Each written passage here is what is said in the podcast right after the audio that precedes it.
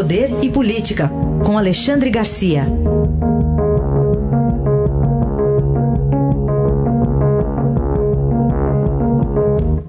Alexandre, bom dia. Bom dia, Raíssa. Bom dia, Carolina. Bom dia. A gente começa falando de reforma tributária. Dá para repetir aquela máxima de que cada um quer a sua, Alexandre? É verdade, é verdade. E hoje a gente já vê aí nos jornais a reação do Rodrigo Maia contra uma reunião que houve em São Paulo, aí em São Paulo, de gente que não está aceitando nenhuma das duas propostas, nem da, da Câmara nem a do Senado, dizendo que uh, não, não guarda isonomia, não guarda harmonia, distribui pouco para a agricultura e para os serviços, beneficia banqueiros. Né? Aliás, nessa reunião de São Paulo, é bom lembrar, eu gostaria de lembrar porque eu vivi isso. Estava o Flávio Rocha, que, como deputado, foi autor daquela proposta de imposto único no Brasil um único imposto de 1% sobre a movimentação bancária. Eu lembro ter perguntado ao Roberto Campos, eu disse, deputado, isso não é uma utopia, só 1%? A arrecadação não vai ficar lá embaixo? Aí ele pegou o papel e o lápis e botou 1% sobre a movimentação bancária do dia. Dava muito mais que a arrecadação de, de, todas os, de todos os entes federativos. Então todo mundo ia pagar menos, o governo ia receber mais, nós viraríamos um paraíso fiscal que atrairia capitais do mundo inteiro. Com mais investimento haveria mais movimento econômico, mais emprego, mais renda, mais arrecadação e o país já está nadando em riqueza hoje. Mas aí vem a segunda parte que eu queria contar. Eu assisti o representante dos bancos derrubando a proposta na casa do líder do maior partido, o, o deputado Amaral Neto. O representante dos bancos disse o seguinte: se vocês aprovarem essa, essa reforma fiscal do imposto único, os bancos não terão mais sobrevivência porque não terão mais a, a circulação do, do dinheiro que arrecadam dos impostos. E, portanto, não terão mais dinheiro para financiar a campanha de vocês.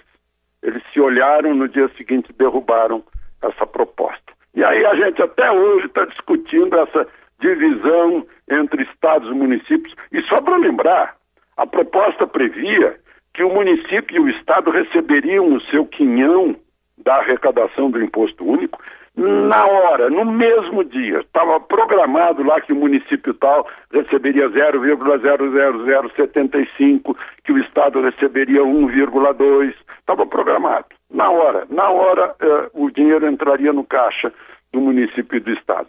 Derrubaram, né? derrubaram. Parece que a gente é um país masoquista que não quer prosperidade. Né? Talvez seja problema da nossa religião principal.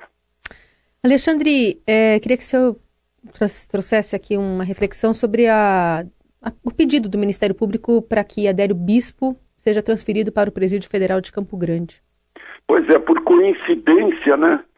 Vem logo depois daquele, do atentado no domingo de manhã, uh, do, esse deputado que recebeu tiros lá lá em, lá em Campo Grande, né, eh, havia proposto uma gratificação, eh, uma recompensa de 100 mil reais para quem desse mais informações sobre o Adélio Bispo. Hum, acho que não tem a ver uma coisa com a outra, mas enfim, houve a coincidência que agora o Ministério Público Federal está sugerindo a remoção de Adélio Bispo da prisão federal de Campo Grande, né, já que ele foi considerado pela Justiça como inimputável, ele está afastado é, da, da, da, liberdade, né, do, do, da convivência com as outras pessoas, para dar segurança às outras pessoas e segurança a ele próprio, né, por transtorno mental delirante persistente.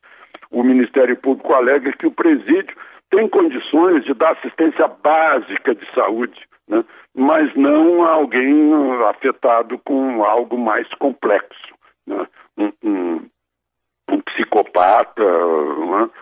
alguém né, com, com, uma doença psíquica, né? que deveria ir para um hospital de custódia ou para uma instituição adequada.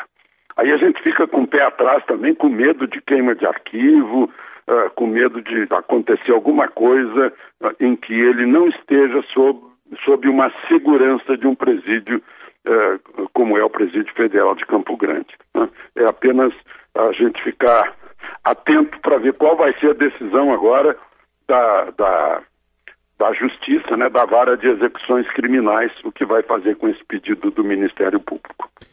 Alexandre, e ainda pairando muitas dúvidas a respeito lá da morte do ex-policial militar Adriano Magalhães da Nóbrega, até com disputa judicial sobre o, o destino do corpo. Pois é, está todo mundo querendo saber se ele atirou ou não atirou, ficaria, ficaria vestígio de pólvora na mão dele, se ele revidou ou não, né? porque ele foi cercado por 70 PMs. As pessoas se perguntam, ele reagiria a 70 PMs ou se entregaria? Né? E, e, o legista, uh, Alexandre Santos, se não me engano é o nome do legista, disse que ele levou dois tiros de fuzil a queima-roupa, né? ou seja, depois que estava capturado, estava submetido. E muita gente quer saber se ele foi torturado ou não para ser fabricado algum tipo, fabricado algum tipo de confissão. Mas já gerou um problema político também, bate-boca entre o governador da Bahia e o presidente da República, e agora um, um, uma assinatura aí de 20 dos 27 governadores né, ah, ah, dizendo, ah, criticando o presidente pela questão da, da, dos impostos, pela sugestão de zerarem os impostos sobre combustível e sobre a questão do, do Adriano da Nóbrega, né, cujo cadáver está insepulto. Uh, parece que há um, uma espécie assim de perplexidade, ninguém sabe o que fazer mesmo, assumir o que aconteceu, contar o que aconteceu. Né? É outra questão aí que a gente fica à espera, assim como o caso lá do Adélio Bispo. Análise é de Alexandre Garcia, que amanhã estará de volta ao Jornal Eldorado. Alexandre, obrigado e até amanhã. Até amanhã.